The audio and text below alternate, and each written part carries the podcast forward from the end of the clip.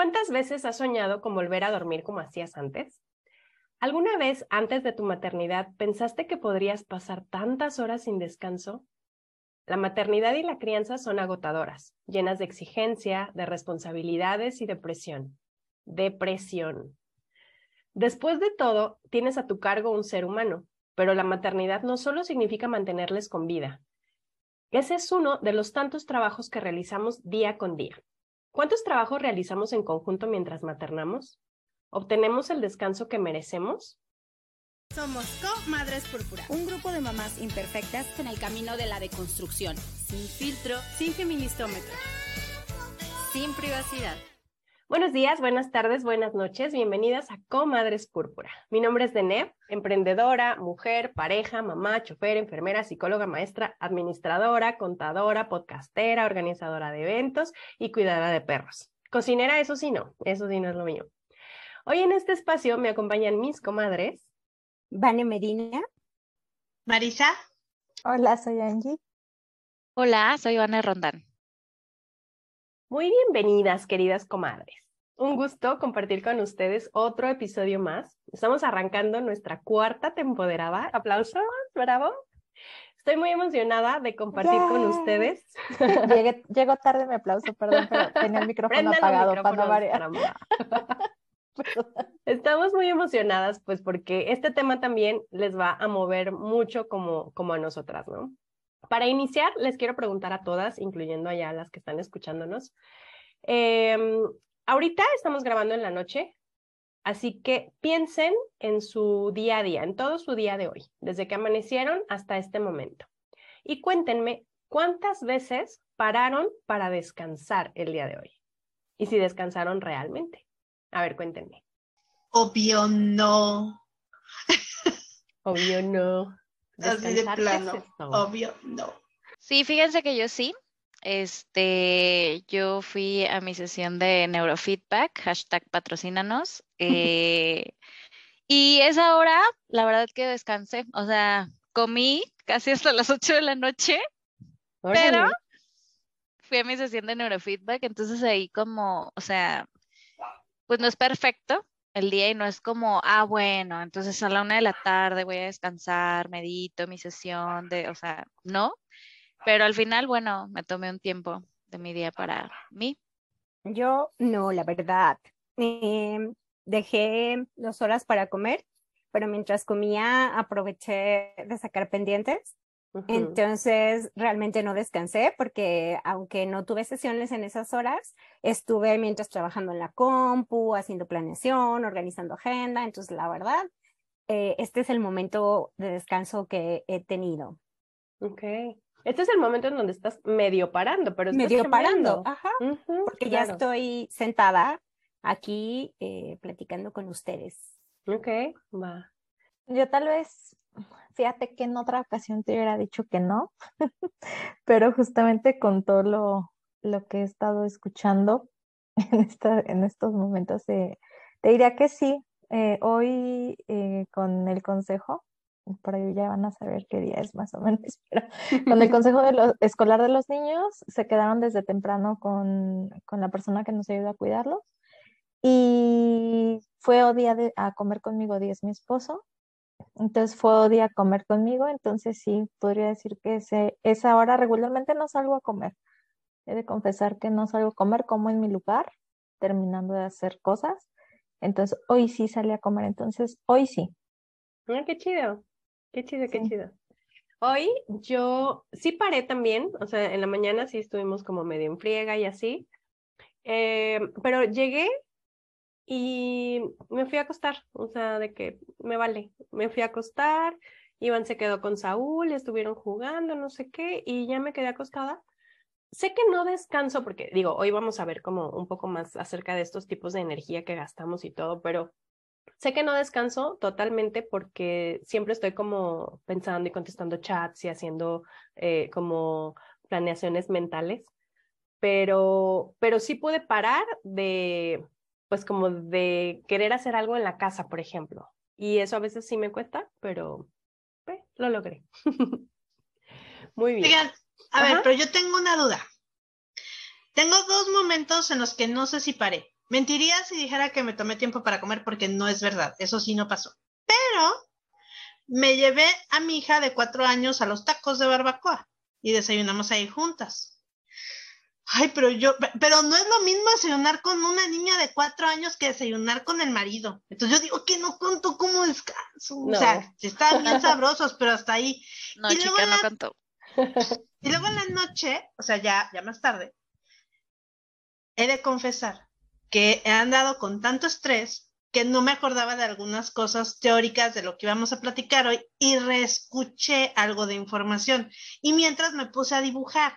Entonces, o sea, como que sí, o sea, la, la, coloreada como que sí, pues me relaja y sí lo, sí lo cuento como descanso, pero ahí sí, por otro lado estaba tomando mis notas, oyendo la información, entonces siento que, joder, siento que no contó ninguna de las dos. Porque eso también nos pasa un montón, ¿no? De que multitasking y doña chingona y hacemos un montón de cosas al mismo tiempo, ¿no? Ya lo decía también Vane, de que eh, empiezas a planear una cosa, pero ya estás lavando los trastes, pero ya estás haciendo esto otro, pues, y estás haciendo la comida y un montón de cosas, ¿no?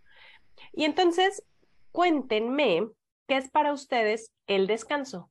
O sea, ya me dijeron si pensaron que pararon para descansar o no, pero ¿qué es el descanso para ustedes? Rellenar tu vasito de energía. Ok, ya. Sí, esa es una buena definición. De la dio mi psicóloga. Porque al final todo el tiempo estamos, o sea, si, si es como una jarra, yo, yo siempre la veo como una jarra, ¿no? entonces es una jarra que todos los días vas vaciando un poquito en todas las actividades que tienes que hacer, pero al final, pues, ¿quién rellena esa jarra, ¿no? Y cómo la rellenas. Esa es la responsabilidad de cada quien. Em, vamos a decir que eso es el agotamiento. Cada vez que vaciamos la jarra, estamos gastando una especie de energía, ¿no? Esa, esa jarrita que vamos eh, vaciando, ¿no? Y de repente se queda vacía y entonces ya estamos súper quemadas y ya no podemos, pues, eh, ir para ningún lado, ¿no? no quedamos fundidas, empezamos a gritar, estamos de malas, que, que si con la pareja o que si con el hijo, este, se nos empiezan a olvidar cosas, eh, lloramos, empezamos con malestares físicos, entonces todas estas cosas de agotamiento se van reflejando en nuestra conducta con las demás personas y en nuestro estado físico también, ¿no? Entonces, eh, el agotamiento no solamente tiene que ver con, con la energía que gastamos en el cuerpo, ¿no? O sea, con la energía física. Sandra, Saundra es el nombre, Sandra Dalton Smith. Ella es médica y es investigadora y aparte es autora de un libro que no he leído, pero ya lo anoté ahí entre, entre mis pendientes, que se llama Sacred Rest. Ah, hay diferentes tipos de energía que inviertes en diferentes situaciones. Hay energía, eh, gastamos energía física, gastamos energía mental, sensorial, emocional, social, creativa y espiritual. Son siete tipos de energía que vamos gastando continuamente en el día a día. No tengo pruebas, pero tampoco tengo dudas de que en la crianza agotamos todos esos recursos, o sea, toda la energía se nos va, toda la energía de todos estos tipos se nos va todos los días en la crianza. Entonces, imagínense esta escena, ¿no? Para representar todo esto. Tenemos a una hija que pasó mal la noche, por lo tanto, pues nosotras tampoco dormimos, ¿va? Nos levantamos a la misma hora de siempre porque hay que llevar al otro hijo a la escuela que si el lonche que preparamos la noche anterior, si toca deportes hoy o qué toca. Trajimos los tenis de casa de la abuela, ¿dónde se nos quedaron? ¿Los limpié o no los limpié? Adiós ya, vámonos, que se nos hace tarde, vámonos, súbanse. Mamá, mamá, mamá, me compras un huevito kinder, mamá, mamá, mamá. Y el tráfico de las ocho está imposible. Mamá, mamá, mamá, y ¡zas! que en plena avenida se desabrocha el cinturón de seguridad. Ah, piensa en algo rápido, pero no le grites porque no lo quieres traumar, ¿no? Entonces, a ver, señora, llegamos por fin a la escuela. Señora, es la cuarta vez que hoy lleva tarde Juanita y apenas son las 8.15. Ah, a ver, nos queda toda la mañana para atender al otro hijo, la comida y ya no hay trastes limpios, ay no, saco los desechables ya, lo que sea, pero ¿qué no? Desechables y el medio ambiente no puede ser, no, el perro vomitó, ay no, sí se cita con la veterinaria, no manches, olvidé el regalo de cumpleaños del cumpleaños de la tarde. Lava todos esos dos platos, lava nada más dos platos y ya, con eso alcanzamos a comer y ya no hay pedo. Ay, quisiera acostarme un ratito. Ay, vente ya, vente. Voy a acostarme con mi bebé, a acostarme un ratito a una siesta. Y es la hora en que salió Juanita. Ay, no. Menos mal que hoy tocó hacer home office en el trabajo.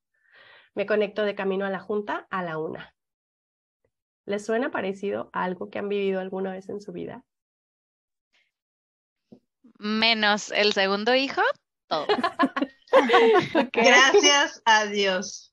Ay, sí. Sí, le puse un poco de dramatismo con un segundo. No, pero no es dramatismo. No, eh, o sea, yo creo que lo sé. Confirmó que no. O sea, yo cuando Está tranqui estaba con en segundo, casa ¿no? me tocaba.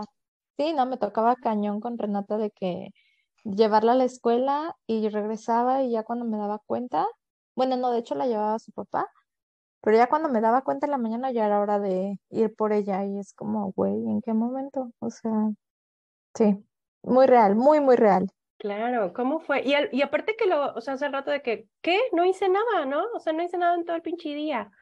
¿Por qué estoy tan cansada si no hice nada? Y entonces, aquí está la pregunta, porque cada quien en esta, en esta dinámica de nuestro día a día podemos identificar estos, este, esta jarrita que vamos vaciando, ¿no? Pueden identificar en esta escena qué cosas o qué energías gastamos en dónde y en cuándo.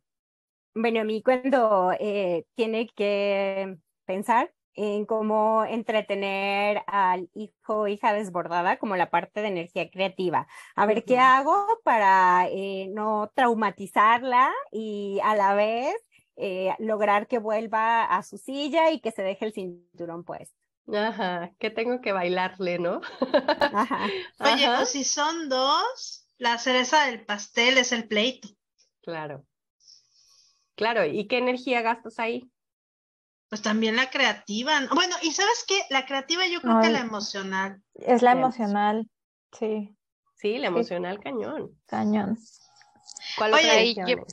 Yo Ajá. pondría la sensorial también, o sea, imagínate la escena de que pleito, grito y tú que te, que te tienes que manejar y, o sea, sensorial modo alerta, full. Claro. Y la mental de, híjole, y es que si se están peleando, pero no los quiero traumar, sí, muy creativa, pero mi energía mental pues voló, ¿no? O sea, de que Claro. ya, mejor se va. ¿Y sabes a mí qué me mata? El mamá, mamá, mamá, mamá.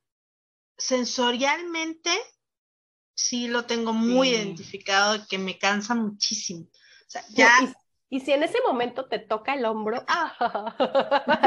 Sí. aléjate de ahí que exploto, ¿no? no, lo- el- luego, luego la mía ha- hace una cosa, hacía, ya no la hace, pero se me acercaba así como, y ñam. O sea, me plantaba como, no era un beso, no era una mordida, era como, como un chorro de baba, así. Y yo, y yo, Diosito, ya, por favor, ya, llévame. No, qué cosa tan horrorosa. Claro, sí, la energía sensorial cañón. Y la física, obviamente, porque ni siquiera dormimos, ¿no? O sea, es un tema en donde si pasa mala noche uno, pasa mala noche todas. O sea, no hay forma, ¿no? Eh, La mental está súper presente también. La Fíjate que estoy pensando en la emoci- la espiritual y ahí lejos de mm, pedir Diosito ya. No sé más. No sé qué otro ejemplo sería, pero esa, esa me cuesta más trabajo identificarla. ¿Sabes qué? Yo la tengo muy identificada porque en las épocas en las que estoy más ah, agobiada, porque además han sido como etapas de la vida, ¿no? Por ejemplo, yo ubico mucho cómo me sentía en la pandemia. Yo sí sentía una desconexión cañona con el entorno. Era como si yo me enconchara y creo que eso tiene que ver con la energía espiritual en mi caso. O sea, esta parte de aislarme sí tiene que ver con la parte social porque es algo muy mío.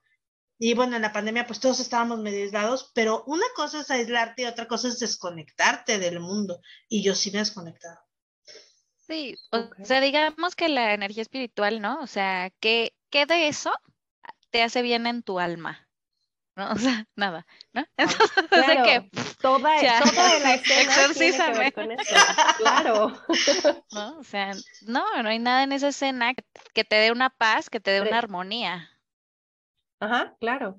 Sí, en realidad toda la escena está desgastando tu energía em, espiritual. ¿no? Y entonces como mamás estamos todo el tiempo pues invirtiéndole de nuestra energía a toda esta parte de la crianza, ¿no? Eh, y digo, la verdad, independientemente de que tengamos pareja con paternidad activa o no, o que vivamos en tribu o no, la realidad es de que esto existe todo el tiempo, ¿no? O sea, porque a lo mejor esta mamá de esta escena, pues sí, a lo mejor eh, tenía a su pareja que acompañaba y a su pareja que ejercía su paternidad, pero de todas formas hay una carga mental que está todo el tiempo ahí. Y, y entonces el punto es lo que vamos a ir eh, deconstruyendo el día de hoy, ¿no? De qué, qué pasa en este rollo. Es que, ¿sabes qué? Hay como esta idea de que las cosas buenas no son cansadas. Y esto fue una idea que yo vine a deconstruir cuando, cuando me volví mamá. O sea, me di cuenta de que era la cosa más cansada que me había pasado en la vida, pero también era una cosa muy buena. Entonces, creo que esto también tiene que ver con lo que hablabas ahorita de, de independientemente de en qué condiciones estés criando, la crianza es cansada. Lo que pasa es que cuando estás sola, se multiplica el cansancio, pero aún estando acompañada, aún estando, es cansada, es muy demandante. Es que sí, o sea, porque el tema es que pueden estar dos personas criando y de todas formas las dos personas van a estar bien tronadas. Y entonces, aunque estén, aunque estemos las dos personas bien involucradas, de todas formas estamos invirtiendo un montón de recursos y un montón de energía, ¿no? Y no es como que uno puede eh, gastar una poquita y luego la guarda y la usa el otro, ¿no? O sea, la verdad es de que se necesita mucho equilibrio y se necesita mucho trabajo para que realmente podamos, entre todas las personas que estamos criando, como llegar a esta, eh, pues como a este equilibrio a final de cuentas, ¿no? Y entonces ahí donde yo les pregunto, si ya tenemos identificado que, que tenemos carga mental, que hay que hablar de corresponsabilidad, que nos estamos hiper exigiendo, ¿por qué seguimos haciéndolo? O sea, ¿por qué nos seguimos tronando de esta forma? ¿Y por qué seguimos sin parar? por las exigencias y la sociedad y el patriarcado y el capitalismo y la vida y o sea, de verdad, hoy vengo muy sorprendida de una de una reunión. Tuve hoy reunión con un cliente y nos dijeron, hay, hay una chica en mi oficina que no es de aquí, es de Europa. Entonces, este, ella dice, yo entro a las ocho y media y a las cinco y media bye. Y si en ese tiempo no me da tiempo de hacer lo que tengo que hacer, es porque la empresa no está teniendo los recursos necesarios para terminar el trabajo. ¿No? Y debátele eso, cabrón. Pues no, o sea, tiene toda la razón del mundo.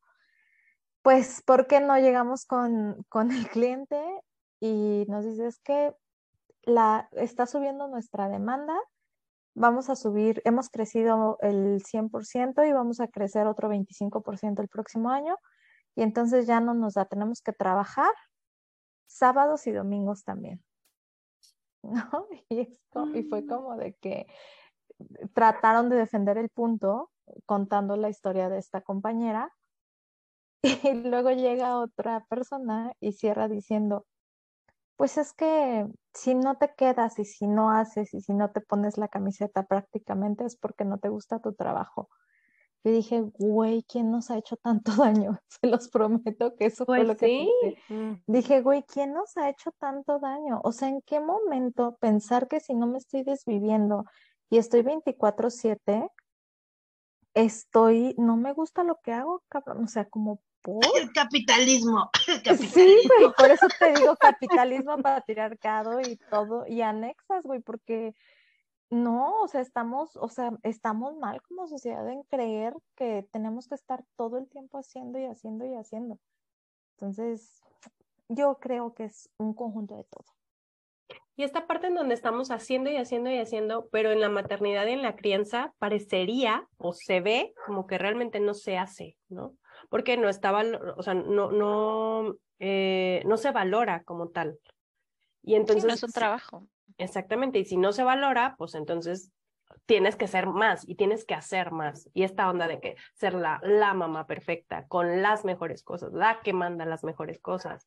Iba a decir lo de la que manda las, las eh, figuritas de con los ojitos. lonchecitos, pero luego me acordé de Andre y dije, no, bueno, bueno, sí mándalo si quieres, sí mándalo si quieres. Saludo a Andri. No, pero es que, ¿sabes qué? Yo creo que viene de, pues, de la romantización de la crianza. O sea, la mera verdad es que una de las grandes, eh, uno de los grandes momentos de cambio en mi vida, o sea, una de las grandes epifanías, fue cuando me admitieron en un grupo de Facebook de mamás que están muy en contacto con la maternidad real, o sea, que tratan de no romantizar, seguimos romantizando, pero ellas como que lo tenían como muy claro como grupo.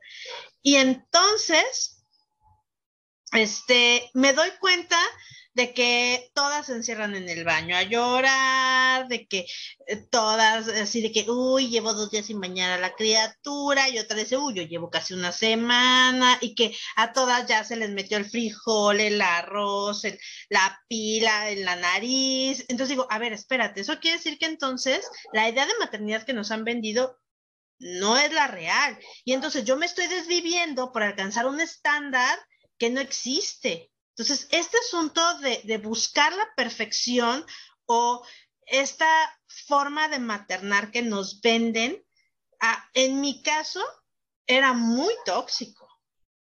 Porque es muy Sí, pues, cansado y nunca todo. llegas. Claro, pero pues en todos los casos.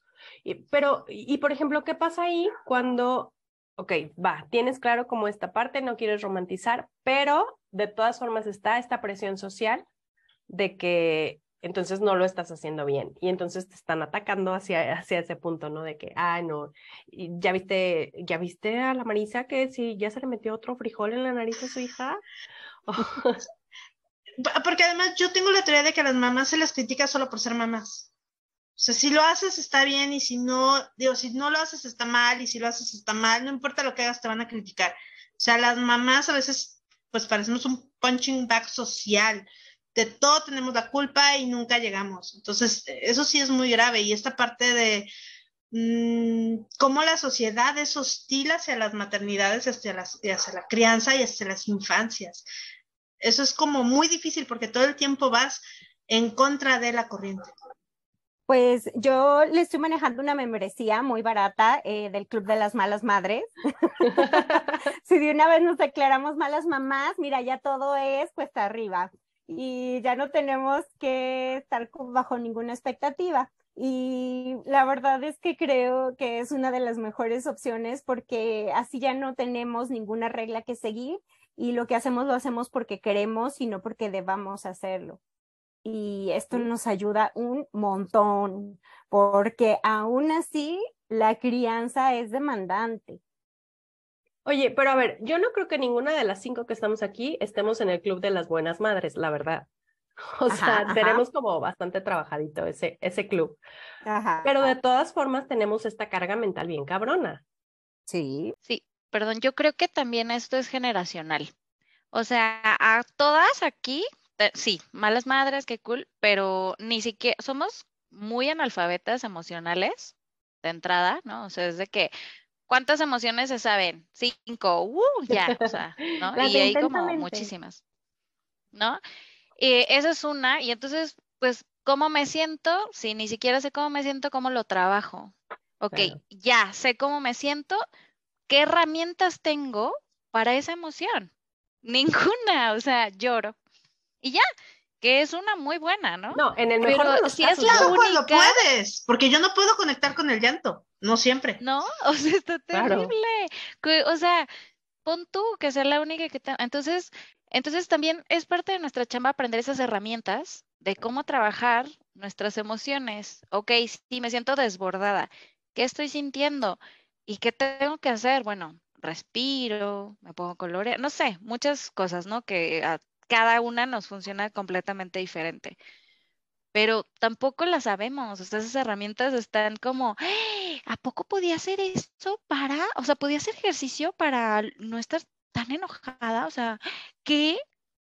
Son cosas que no nos enseñan. Claro, pero esto tiene que ver totalmente con los tipos de energía, ¿no? Que estamos gastando todo el tiempo. Y entonces, si ni siquiera identificamos que hay diferentes tipos de energía que gastamos, no, pues bueno, o sea, pensamos a lo mejor que dormir, eh, o sea, que descansar es dormir, ¿no? Y entonces ya, ah, no, pues ya, es que ahora sí dormí, pero aún así estoy bien cansada. Pues claro, pero es que, Pero es que también es más chamba, porque por ejemplo, ahorita lo que decía Vania a mí me resonó mucho, porque yo me acuerdo cuando yo, eh, cuando mi hija entró a los dos años, que además ella empezó con desbordes emocionales al año y medio. Entonces, fue así como de, me acuerdo de, de en aquella época, mi asesora de crianza me dijo, híjole, pues es que empezó antes. Y yo, ¿qué? Sí, pues sí, ya, ya, ya empezó. Y yo, qué señor. Entonces fue desde aprende. Y la, y la Marisa, la regreso. Así de, ¿por qué? Este, pero entonces fue primero aprende tú a lidiar con lo que te genera el desborde emocional, a, a, a, lidiar con la parte sensorial, que además fue de, uh, descubre que tienes ahí un tema sensorial a tus cuarenta y tantos. Entonces es la chamba esa que nosotros no traemos hecha y que yo espero en Dios eh, la siguiente generación la lleve más fácil. Yo espero, porque por eso estamos trabajándole tanto ahí, ¿no? por eso estamos tengo... invirtiéndole tanta energía a eso. Dale, Yo vale. tengo una teoría que complementa un poquito esto, porque de verdad creo eh, que desde mi chamba sí traigo como bastante trabajados mis emociones, cómo expresarlas, todo esto, pero realmente creo que las crías humanas son difíciles de criar como tal, porque eh, cualquier otra madre del reino animal enseña a cazar a sus crías, les dice, bueno, ya sobreviviste, vas, ¿no? Y nosotras no, o sea, nosotros duramos años criando, modelando, guiando y además se enferman, hay que llevar con pediatra, o sea, realmente la crianza de una persona, de una niña, de un niño, es algo complejo, o sea, no es cualquier cosa. Sí te genera un desgaste de todas estas energías. No hay forma de que no lo sea, pues. Sí, totalmente, es, está complicado. Eh, y, y lo que decía al principio, no, no solamente es mantener vivas a las crías, sino involucra como este acompañamiento, este enseñarle habilidades, eh, la parte emocional, la, toda, todo este show, ¿no? Entonces, pues sí, está. Y, so, y que culturalmente Ajá. estamos en lavo, porque en otros países a los 18 es de, bueno, hijita, hijito, fue un placer, adiós, ¿no? Y acá es de, no, es que mi bebé, ¿cuántos años tiene su hijo, señora? 30, pero sigue en la casa, no. De que ahí vive en el otro cuarto a los 30. Ay, a mí me hace de comer. Bueno, sí, al final sí, es, es un tema en donde es, es, muy, es muy largo este camino, en donde, o este tiempo más bien, que invertimos y que estamos trabajando en esta crianza. Y hablando como, refiriéndonos a esta crianza también como trabajo y a los trabajos que también son remunerados, o más bien que son remunerados, no como la crianza, que no es. Eh, ¿qué, ¿Qué ideas tienen ustedes con relación a eso? O sea, ¿qué nos enseñaron con relación al trabajo? ¿Tienen alguna frase que se acuerden que mi mamá decía esto o mi papá decía esto otro? ¿Qué, qué decían acerca del trabajo? Yo, yo quiero decirles como esta, que era, seguramente la han escuchado, de que te consigas un trabajo que te guste tanto, no, ¿cómo es? Ya se me olvidó. Que, que consigas un trabajo que te guste tanto para que no tengas que trabajar, ¿no? Y entonces pues yo disfruto un montón mi trabajo, sí me gusta mucho, pero sí quisiera dejar de trabajar, la verdad. Esa frase en particular la tengo muy atravesada, porque creo que es una forma de romantizar eh, las labores económicas, que no es que estén mal, o sea, las labores económicas están bien, ¿no? Existen y ok, va. Pero tratan como de envolverte para que las agradezcas, las ames y te sientas culpable si no son lo máximo en la vida. Y lo que acaba pasando es que tenemos un montón de personas que dicen, es que yo no amo el 100% del tiempo y el 100% de las cosas que implica mi trabajo y entonces el que estoy mal soy yo. Que esta es otra forma de romantizar. Es lo mismo que pasa con la creencia, lo mismo que pasa con el amor romántico, lo mismo que pasa con la amistad. Acabamos romantizando el trabajo remunerado Y entonces olvidamos nuestra vida por el trabajo remunerado y nos sentimos mal si no lo adoramos y si no nos hacemos turnos de 12 horas como la compañera. Porque nos han enseñado que si no hacemos turnos de 12 horas, ah, es que eres un perdedor porque tu trabajo no te encanta. No amas tu trabajo, lo que les acabo de contar hace rato. La frase, ¿no? De el trabajo duro es la clave del éxito. Ah, sí. Puras mentiras, meritocracia vil. Ay, ya no me hagan hablar. sí, sí, sí, eso está bien cañón. Entre más te esfuerces, más alto vas a llegar.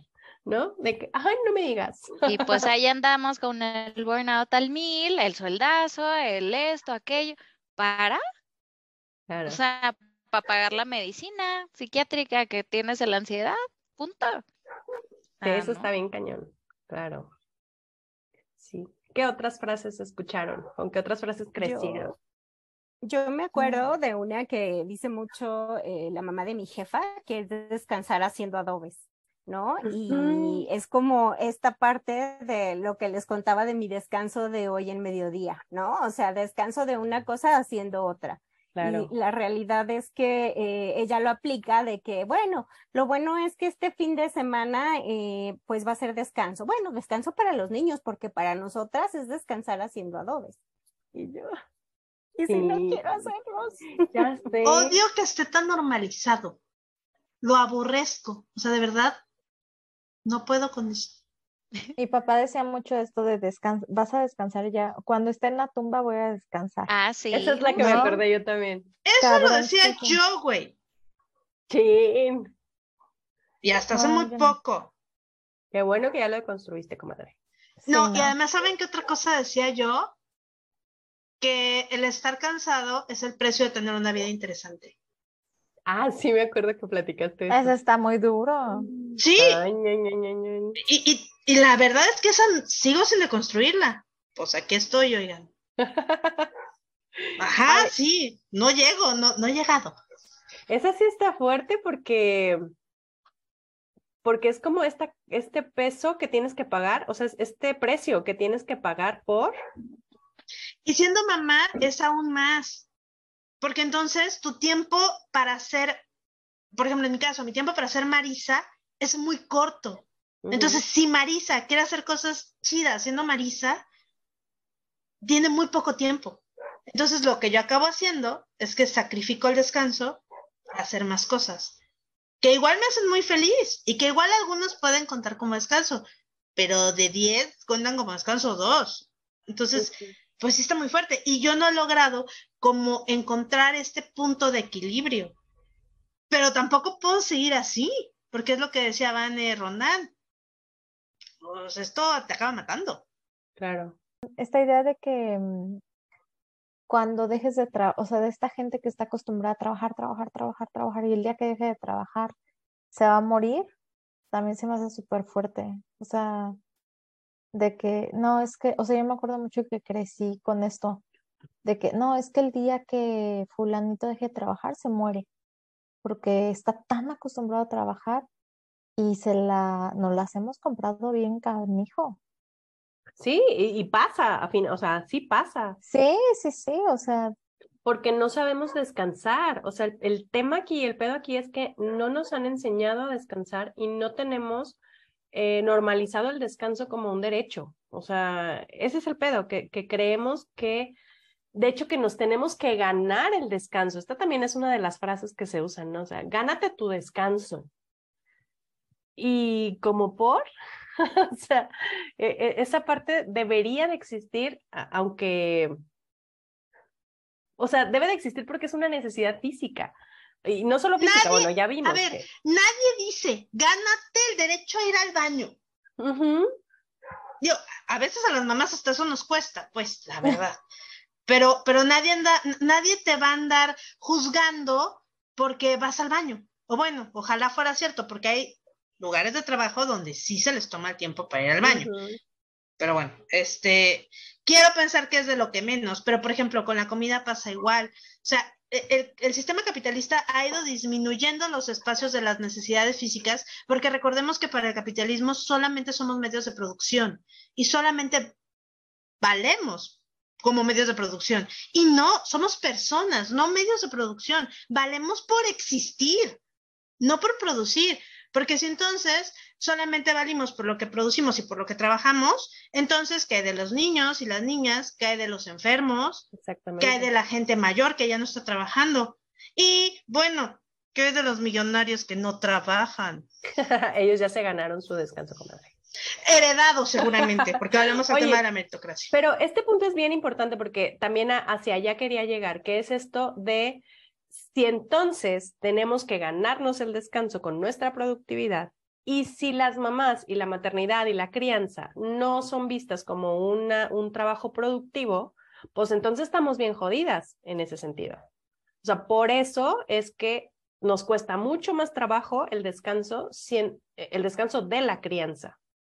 Porque además tampoco se ve bien de que voy a contratar a una niñera para que se quede pues aquí y mientras yo me duermo. Apenas están sacrificando culerísimo a una, a la esposa de un futbolista porque se llevó a la niñera al, al mundial. Güey, ¿por? O sea. porque no lo está cuidando ella. Sí, porque claro, es su o único sea, trabajo y no o sea, lo digo, está me queda haciendo. claro por qué, por qué lo están Ah, haciendo, perdón. pero no deberían, pues, o sea, Claro. ¿qué les importa? Qué chido que tenga esta oportunidad esta morra. Apenas en el mundial que ya pasó. Apenas en el mundial que ya En el pasó. mundial del año pasado que, que se Ya supone que no estamos spoiler de viendo. este- de este episodio, un perdón.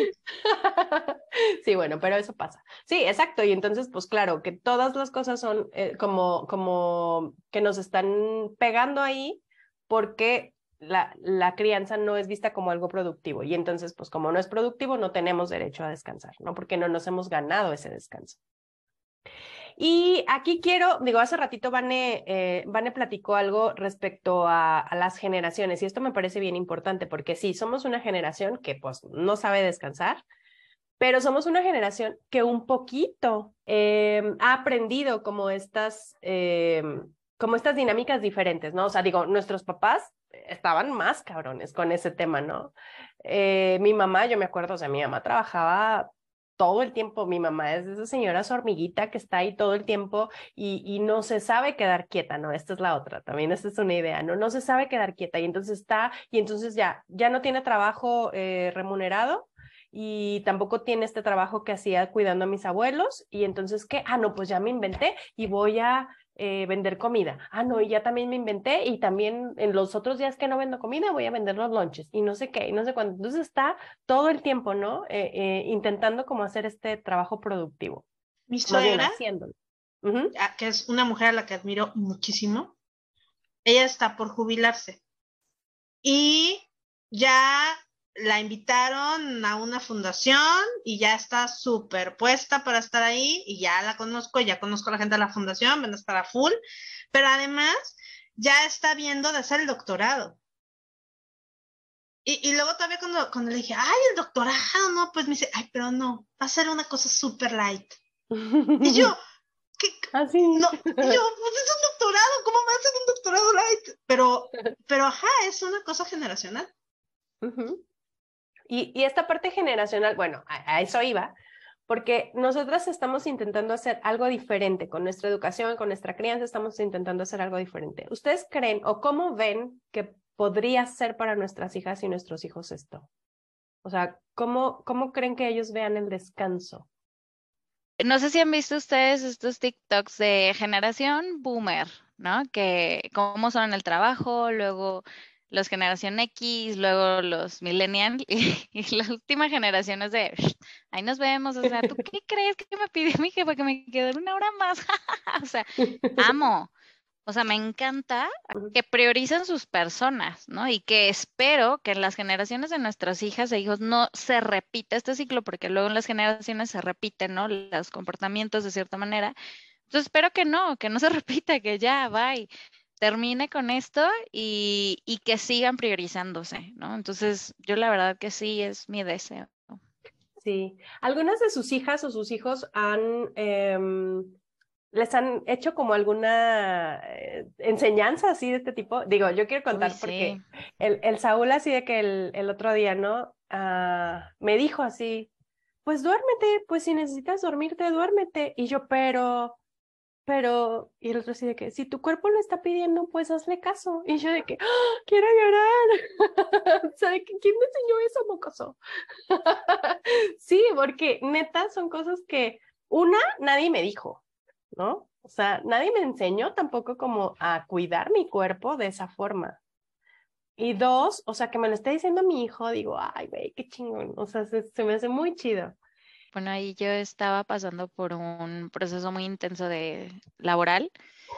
Y yo, pues, en el tren, ¿no? De trabajo, trabajo, trabajo. Y entonces mi hija de tres años en ese momento es, oye, mami, ¿pero por qué trabajas tanto? y yo, ¡Ah! no sé. Sí, ay, no, horrible. Y claro, eso de y yo, ay, como que tengo sueño, ¿no? O, ay, como que estoy cansada. Pues duérmete, mami, te doy un masajito. y yo... Acá lo que me pasa con mi hija es que ella a la fecha sigue haciendo, ya ahorita ahora sí ya las está dejando, ya nos estamos despidiendo desde hace como tres semanas, pero ella toda la vida hizo una siesta de dos horas. Era una siesta muy larga, que además a mí me servía muchísimo. Pero era muy curioso porque cuando se le pasaba su hora de la siesta, yo ya no la quería dejar dormir, porque pues obviamente se me iba a pegar con la noche y se me iba a desvelar mucho y entonces pues la lampareada era una, ¿no? Y entonces me acuerdo mucho que le decía, a ver, pero no te puedes dormir ya, ya son las 5 de la tarde, ya no te vas a dormir. Y la otra, pero tengo sueño. Y yo, ese no es el punto. pero, para ella la lógica es, claro. Mamá, pues si tengo sueño me voy a dormir. Y la, la realidad es que, pues nunca lo pude evitar tal cual. O sea, a menos de que yo me inventara una actividad de vámonos al parque, te compro un helado, toma una paleta de dulce, algo así. O sea, ella por pura voluntad de, ay, tienes razón, mami, no me voy a dormir, Claro. Obvio jamás. No tenía ningún sentido. Bueno, pues a mí algo que me encanta ver en Paula es que ella sabe conocer como muy bien su cuerpo y entonces cuando no quiere ir a algún lado dice estoy cansada y por más que le prometa, no sé, su papá de no, vamos y vamos a ver no sé qué cosa, no, pero no tengo ganas, estoy cansada y quiero estar en pijama, ¿no?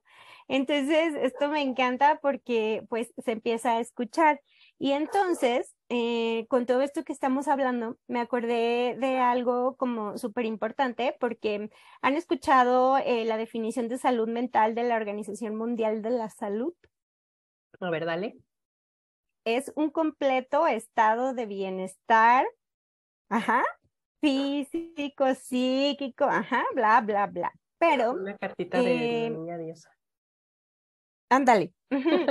pero esto no es real para nosotras, ¿no? O sea, para nosotras aquí en México es imposible llegar a esto. Entonces, si en países, y siendo mujeres, además, otro agravante, ¿no? Mm, en, si en otros países el 100% es posible, en países más desarrollados, donde hay más apoyos a mujeres, a madres, crianza y todo esto, pues digamos que a lo mejor le pueden pegar al 90%, ¿no? Pero nosotras, eh, se supone que el estado mayor de bienestar al que podemos aspirar es al 80% y de ahí para abajo, ¿no?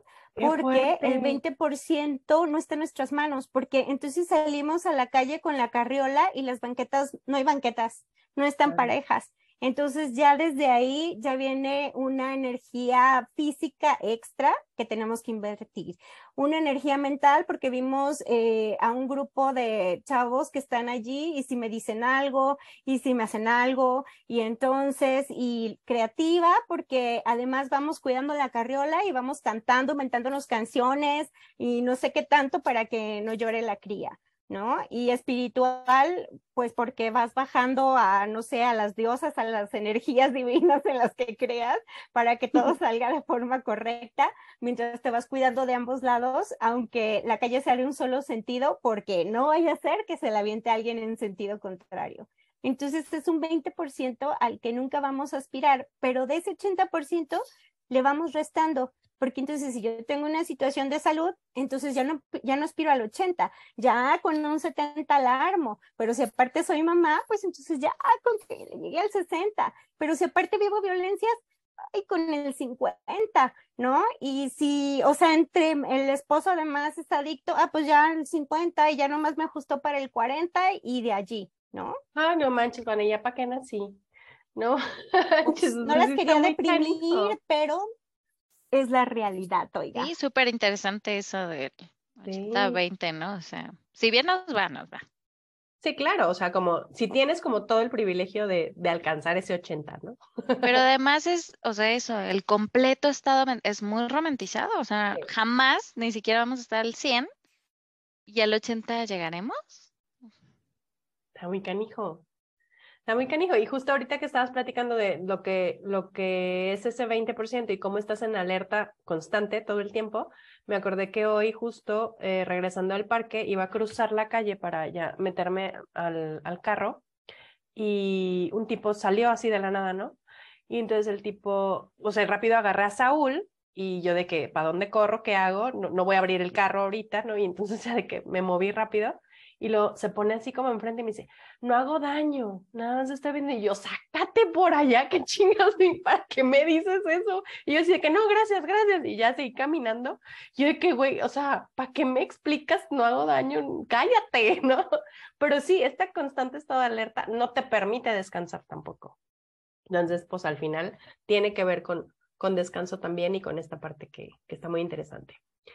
Eh, muy bien, y, bueno, ya sabemos entonces que este 80%, muchas de las cosas de este 80% o para seguirlas manteniendo, eh, tienen que ver también con el autocuidado, ¿no? Y esta parte también está bien romantizada, la neta. O sea, esta parte del autocuidado, hay de que sí, este, eh, te haces el masaje y te pones el facial y te acuestas a platicar con tus amigas y ya, entonces ya tienes ahí el top para que ya este, alcances tu salud mental cuando la realidad es que no es eso. Pero el autocuidado sí tiene que ver con priorizarnos, o sea, tiene que ver con cómo yo me pongo en primer lugar en diferentes situaciones y en diferentes eh, circunstancias, ¿no?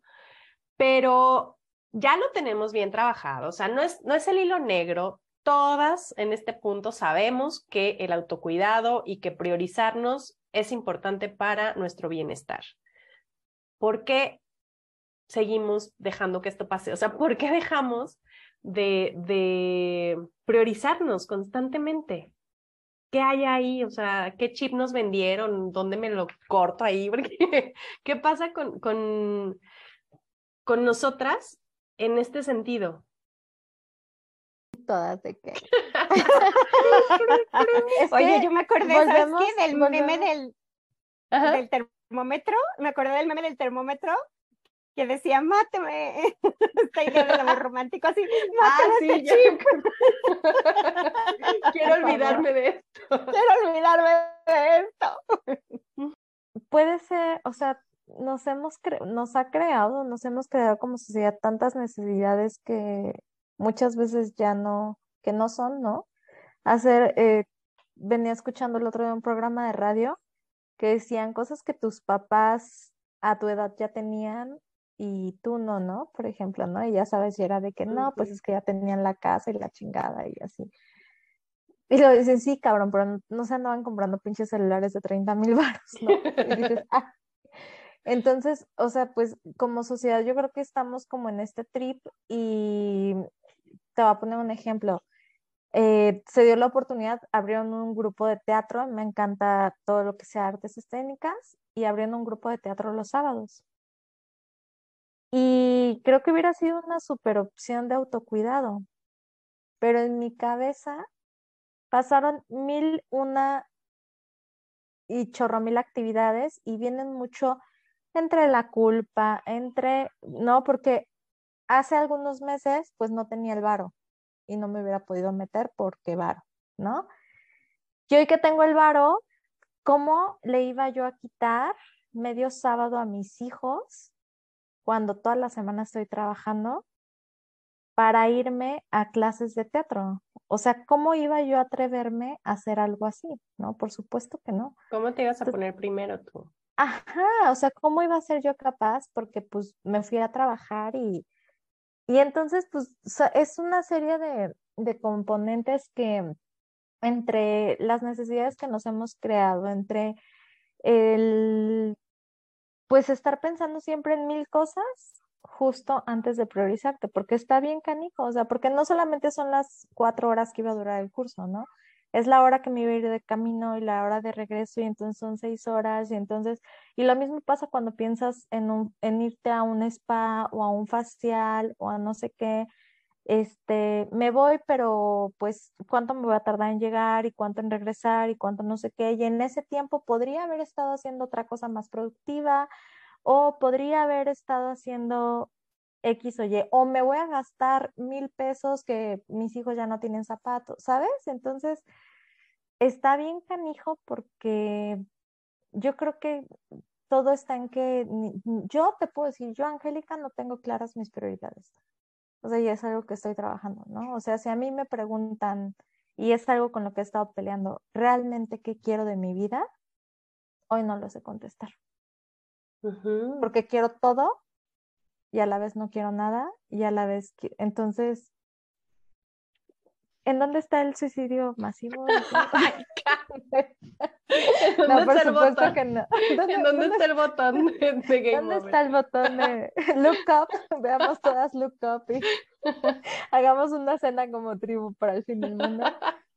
No, o sea, creo que sí está muy cañón, eh, porque como dices, está bien romantizado, o sea, qué fácil decir, date tiempo para ti, para tus amigos, o sea, te digo, ahora, ahora que tengo más posibilidad económica, pues mi tiempo está súper mermado. Entonces, está cabrón.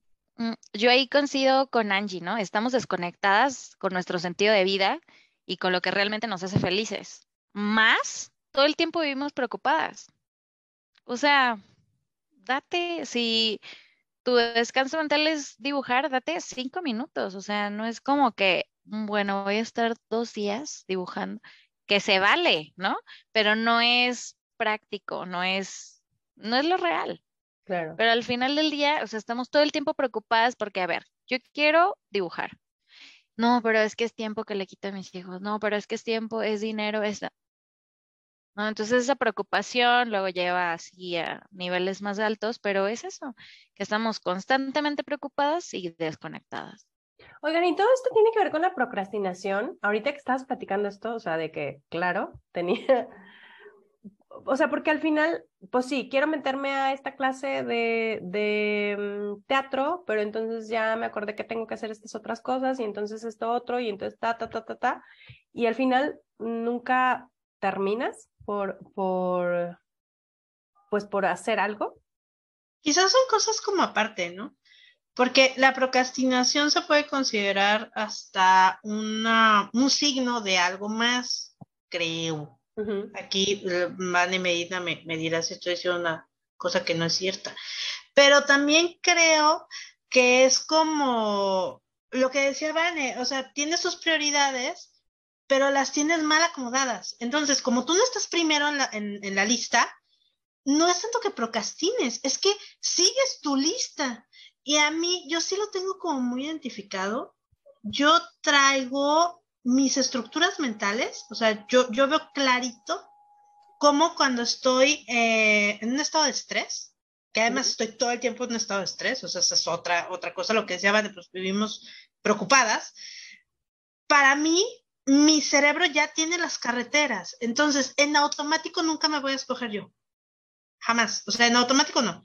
Yo tengo que hacer el esfuerzo consciente de darme cuenta de que me estoy yendo por mi carretera automática y entonces detenerme, porque no puedo dar el volantazo, todavía no estoy en ese punto, ojalá llegue, tengo que detenerme, meter el freno, quedarme pensando, ay, creo que voy por donde no era. sacar el mapa, buscar por dónde, echarme un rollo, luchar con la culpa, luchar con todo lo que diría mi papá, todo lo que diría mi mamá, todo lo que dirían mis boomers alrededor, contra lo que yo misma me estoy diciendo, porque además la voz más fuerte es la mía y todo lo que he hecho en el pasado, y entonces hacer algo diferente, con el miedo de perderme, porque es un camino desconocido. Entonces, este proceso mental me lleva demasiado tiempo y energía, y a veces no los tengo, y me doy cuenta hasta tres días después que ya otra vez llevo tres días que no me he tomado la medicina. Entonces, ese tipo de cosas, pues pues sí están muy fuertes porque son mis estructuras mentales con las que llevo trabajando 40 años. Sí, eso, o sea, es ese caminito que ya conocemos y, y eso está cañón porque entonces, ¿cómo se puede hacer esa diferencia? ¿Qué, qué debemos empezar a hacer diferente nosotras para empezar a priorizarnos y para realmente, eh, pues, cuidarnos en ese sentido? Yo estoy haciendo trampa. A ver. Porque, ajá, o sea, si me voy como por el camino uh, normal, Ajá. pues no, no, me cuesta mucho trabajo. Pero, pero, me he dado cuenta de que soy mejor mamá cuando yo me priorizo. Que pues sí. Entonces, lo que estoy haciendo es cuando, cuando siento que, que me tengo que priorizar y me entra este rollo de la culpa y del todo, me voy por el camino fácil y me digo, no, es que si no, al rato me voy a enojar con la niña y no le quiero gritar y entonces me echo ahí un rollo, me hago ahí un lavado mental. ¿Te convences? Sí, me autoconvenzo de que es para ser mejor mamá, pero yo me doy cuenta de que realmente eso tampoco es del todo correcto, o sea, estoy haciendo trampa, porque Tampoco no me es estoy priorizando. Ah, ah, la estoy priorizando a ella y voy a estar bien para ella. Claro, qué fuerte está esto, porque Lo tengo consciente y sé que no está bien, sé que no es por ahí, pero ahorita me está funcionando para tratar de estar más alerta y meter menos la pata. Sí, y te da esta oportunidad como de sí hacer algo por ti, aunque eh, la, la meta inicial no es hacia allá, ¿no? Angie. Hay un libro que estuvimos, bueno, no le he podido terminar de escuchar porque no es lo mío el audiolibro, pero empecé a escucharlo y se me hizo muy interesante eh, que justamente estamos agotadas todo el tiempo porque no cerramos los ciclos de, de, de, de estrés, ¿no? O sea, estamos todo el tiempo y pasamos de un ciclo de estrés a otro. No, nuestro cerebro primitivo eh, eh, vivían pues en épocas donde si los perseguía el tigre y lograban y se salvaban, iban y lo contaban a la tribu y entonces la tribu festejaba y celebraba y no sé qué porque pudo sobrevivir al tigre y entonces eso rompía el ciclo de estrés, ¿no? Hasta que llegara el otro y así.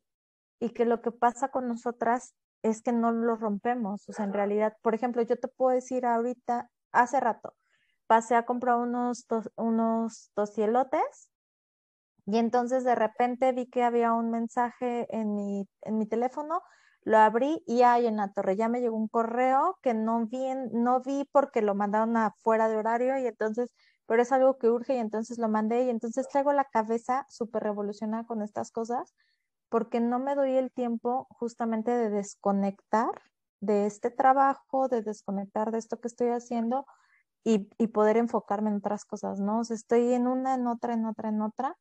Entonces, está cañón, ¿no? Y es algo que requiere definitivamente mucho trabajo también, porque es romper con todo lo que traemos ya casi que tatuado, o sea, lo transpiramos porque así lo aprendimos y está bien cañón.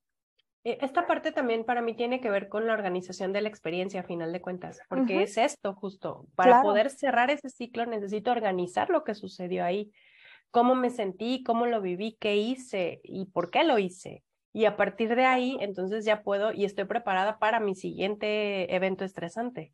Pero también es otra vez lo mismo. O sea, ahorita que lo dijiste, dije, claro, lo hago con mi hija, ¿por qué no lo hago conmigo misma? Oh, claro, tengo que hacerlo conmigo misma. Otro pendiente en mi lista de pendientes.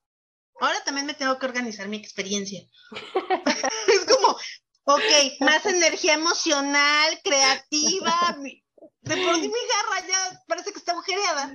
Sí, no, ya, ya no me digan, ya no me digan. Pero sí, a final de cuentas, eh, digo, eh, muchos de los recursos que estamos aprendiendo y muchos de los recursos que utilizamos con nuestras hijas, ten- tenemos pues también que irlos identificando para nosotras mismas, porque pues si no, tampoco lo podemos hacer con ellas bien, ¿no? Y, y eso está canijo.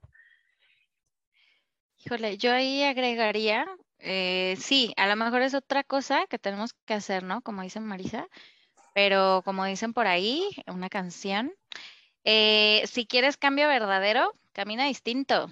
O sea, si seguimos haciendo lo mismo, nunca, nunca, o sea, siempre vamos a estar ahí y esto no va para abajo, ¿eh? O sea, es de que pum, pum, pum, pum, y a ver hasta dónde topa. Y la verdad es que tenemos que hacer las cosas diferentes. A lo mejor al principio nos cuesta, como que lo hacemos consciente, como que es una tarea más, pero después va a ser ya más automático y es en nuestro beneficio. Y eso es como los buenos tratos al final, o sea, los buenos tratos, los buenos tratos que le damos a nuestras hijas y a nuestros hijos, así empiezan. Empiezan primero con hacerme consciente, con decir, no quiero esto otro, no sé cómo chingados le voy a hacer, pero a partir de ahí invento. Y de repente hasta te, se siente, ¿no? Yo, yo escucho mucho como a, mamás que empiezan como en este camino también, que dicen, es que me siento como bien robot cuando le hablo a mi hija así o tal. Pues claro, porque no lo viviste nunca, ¿no? O sea, no, no está interiorizado este, este buen trato. Y entonces es lo mismo.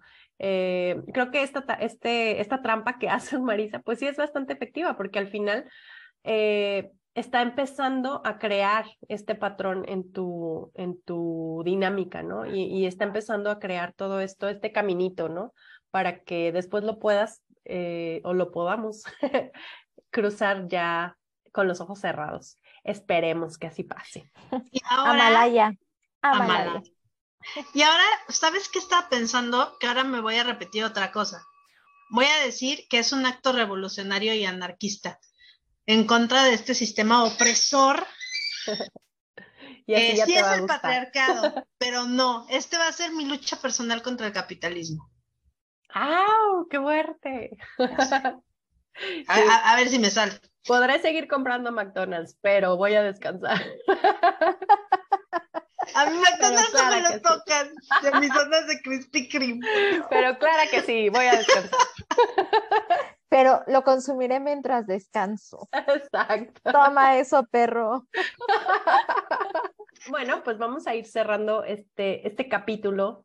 Eh, y para cerrarlo, siempre les compartimos algunos puntos que tienen que ver con nuestro episodio, ¿no? Y en, en esta ocasión preparamos unos que tienen que ver con como estos tips que, podemos darles o que nos han funcionado o que pensamos que nos pueden funcionar, porque algunos ni siquiera los teníamos como tan reflexionados, acerca eh, de nuestra energía y de cómo vamos a reincorporar como la energía eh, a nuestras vidas.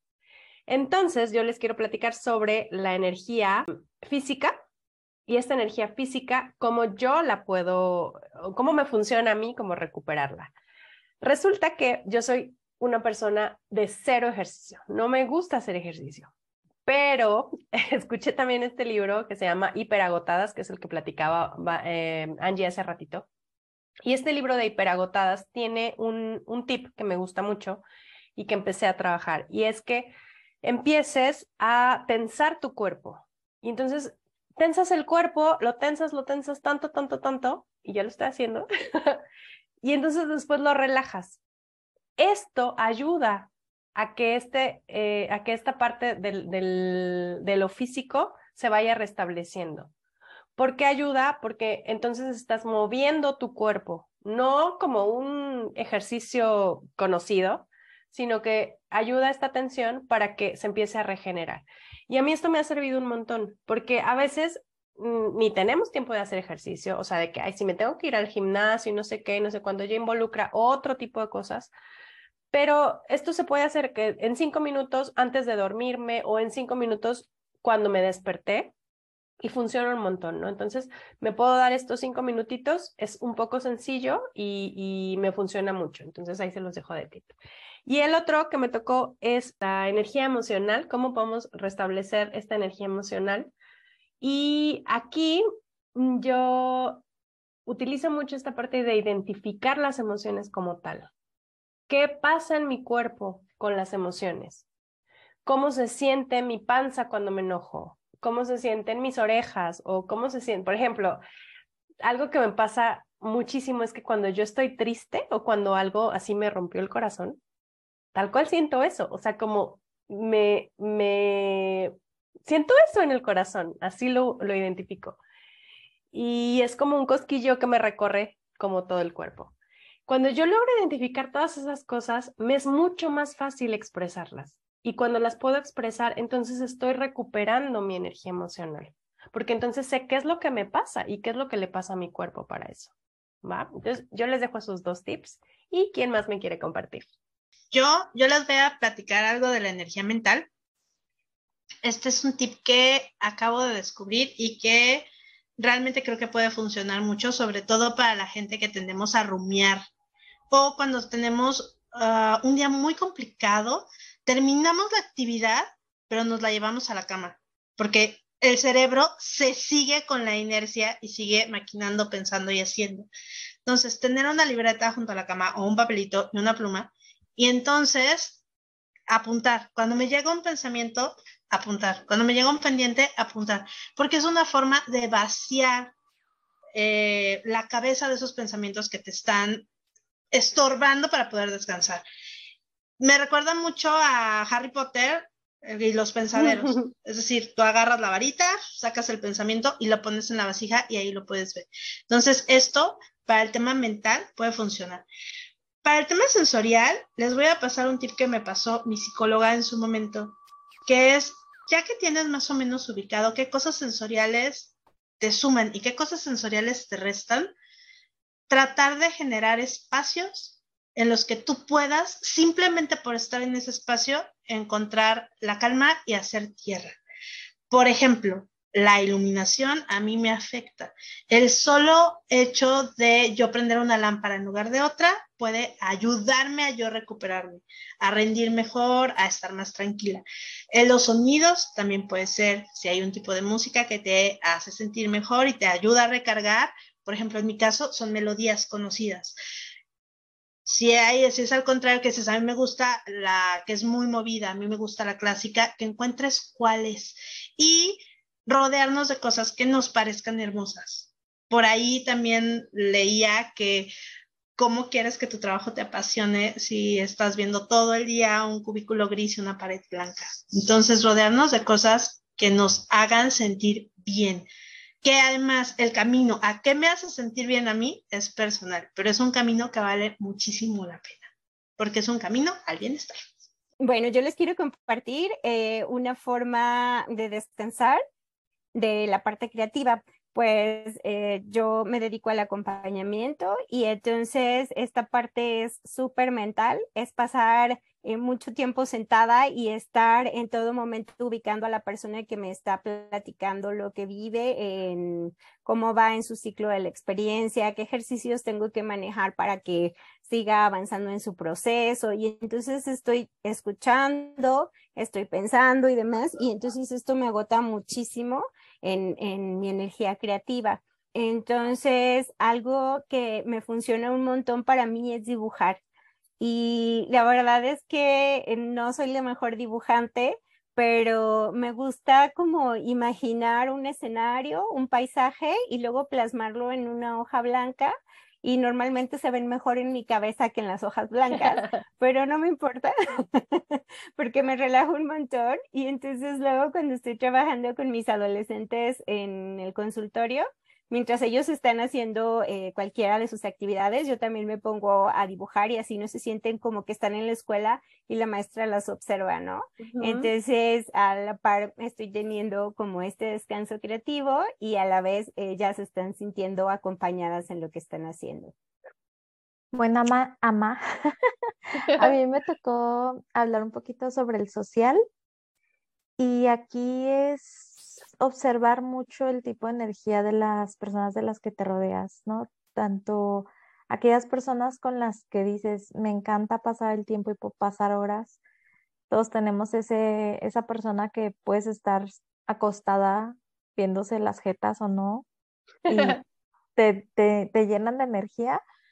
Y aquellas personas que su simple presencia te tensan, ¿no? Entonces es un poco observar, identificar a estas personas y ver si quieres o no pasar más tiempo con, con ellas, ¿no? Y, poder decir sí o no. A mí me pasó algo muy chistoso, no sé si chistoso o no, pero eh, acabo de ir a un viaje de trabajo y acostumbro poner mi teléfono en modo no molestar. Y conocí a gente nueva y por acá ese también puede ser una opción en el tema social para la gente que, que guste de eso. Conocí gente nueva, me dio oportunidad de platicar con personas con las que no había platicado en ese viaje, etcétera. Y la verdad es que me, desconecté tanto de, mi entorno acá en, en, mi vida diaria que se me fue el PEX y nunca le quité el no molestar a mi, a mi teléfono. Este, y me llegaron notificaciones de las que no me enteré, mensajes que no contesté. y ya no la podíamos encontrar. un perdón para toda la gente que pasó. Pero la verdad es que me sentí tan bien que yo creo que por eso mi cerebro lo bloqueó. O sea, la realidad es que después de confesar que me causó estrés saber que había tanta gente a la que no le había contestado y también entender que me había desconectado de más del universo, ¿no? O sea, del resto de la gente, porque no fue precisamente por una decisión, sino fue por el estrés que traía laboral. Entonces, pero esta es una, una opción también, el desconectarte de la gente que te puede causar estrés, conectarte con la que sientes que no y a veces desconectarnos de la gente que amamos y que generalmente nos causa bienestar y de repente necesitamos un tiempo de soledad, también se vale. Esa, ese fue el aprendizaje que, porque si me hubieran preguntado hace un mes, yo hubiera dicho no, o sea, me encanta hablar con estas personas y tal, pero la verdad es que descansé tanto que también se vale a veces y está chido y ahora retomé con más fuerza y como con más gusto y tal. Entonces, buen tip para que también lo eh, traten. Eso se me hace bien importante, gracias. Ahí, por ejemplo, yo eh, quisiera compartirles en lo espiritual. Eh, y esto es independiente si en tu saumerio pones palo santo mirra o si dices namaste, amén o shalom, ¿no? O sea, esto independiente. Es algo que, que, que en tu almita te va a caer bien. Y es que a la hora que quieras. Yo por lo regular lo hago en las noches. Y es agradecer que tienes, ¿no? Entonces es, y no es agradecer el evento grande del día, o sea, es, agradecer que tienes una cama, que tienes una pijama rica, que tienes, que ese día comiste, ¿no? Entonces, no ver desde la carencia, sino ver realmente lo que tenemos nos hace sentir muy afortunadas. Entonces, eso yo les invitaría y, les comparto que a mí me ha ayudado un montón a ver otras cosas, a tener una visión pues más bonita. Y, también todo esto, em, estaban platicando y yo decía, ay, eso a mí me ayuda, pero para otra energía, ¿saben? O sea, por ejemplo, e, eso se me hace muy chistoso porque entonces cada persona identificamos nuestra propia energía que está vaciándose y, podemos utilizar un montón de recursos, ¿no? Simplemente es como poner foco y, empezar a priorizarnos a partir de estos, eh, pues de este descanso que realmente necesitamos, ¿no? Porque por ahí decían también, a lo mejor yo pienso que solamente es dormir y en realidad pues hay un montón de cosas que puedo hacer para, para priorizarme para este autocuidado y para realmente descansar. Muy bien, un placer, comadres, que se pudieron reunir aquí con nosotras para, para compartir. Cuéntenos también sobre, sobre cuáles son los tipos de descanso que, que utilizan, cuáles son los tipos de energía que están gastando y en dónde las están gastando. Esto fue Comadres Púrpura y recuerda, es necesario desconectarnos para conectar. Gracias, bye. Bye. Bye. Feliz cuarta temporada. Recuerda seguirnos en co.madrespúrpura en Instagram, YouTube, Facebook y TikTok. Busca también nuestra comunidad en grupo privado de Facebook y sigamos comadreando de divorcio, cuerpo, malas madres, estereotipos, infancias, mitos, violencia, magia, caricatura.